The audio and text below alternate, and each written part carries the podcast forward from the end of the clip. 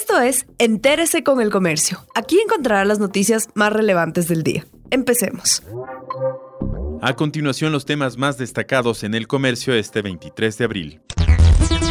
El incremento de muertes en Guayas se inició hace un mes.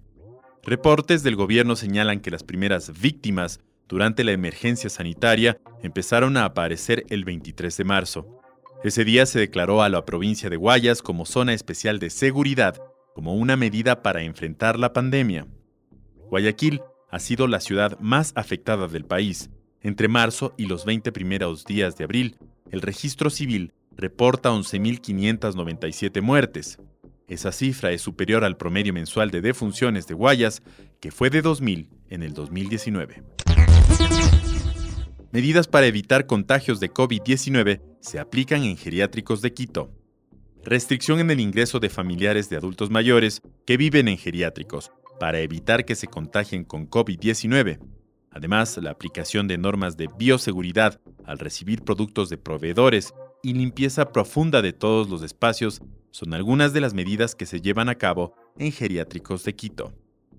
En Ecuador, según el último registro del INEC del 2018, hay 1.2 millones de personas de más de 65 años.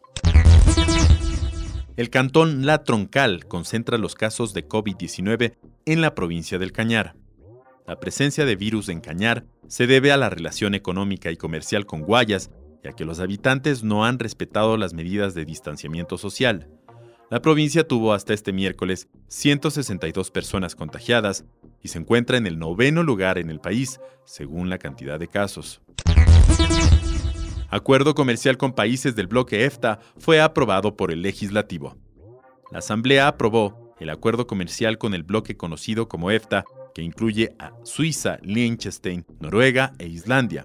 El tratado, que entrará en vigencia en agosto, permitirá que los productos ecuatorianos entren con arancel cero a estos países. Los productos del EFTA tendrán una desgrabación progresiva.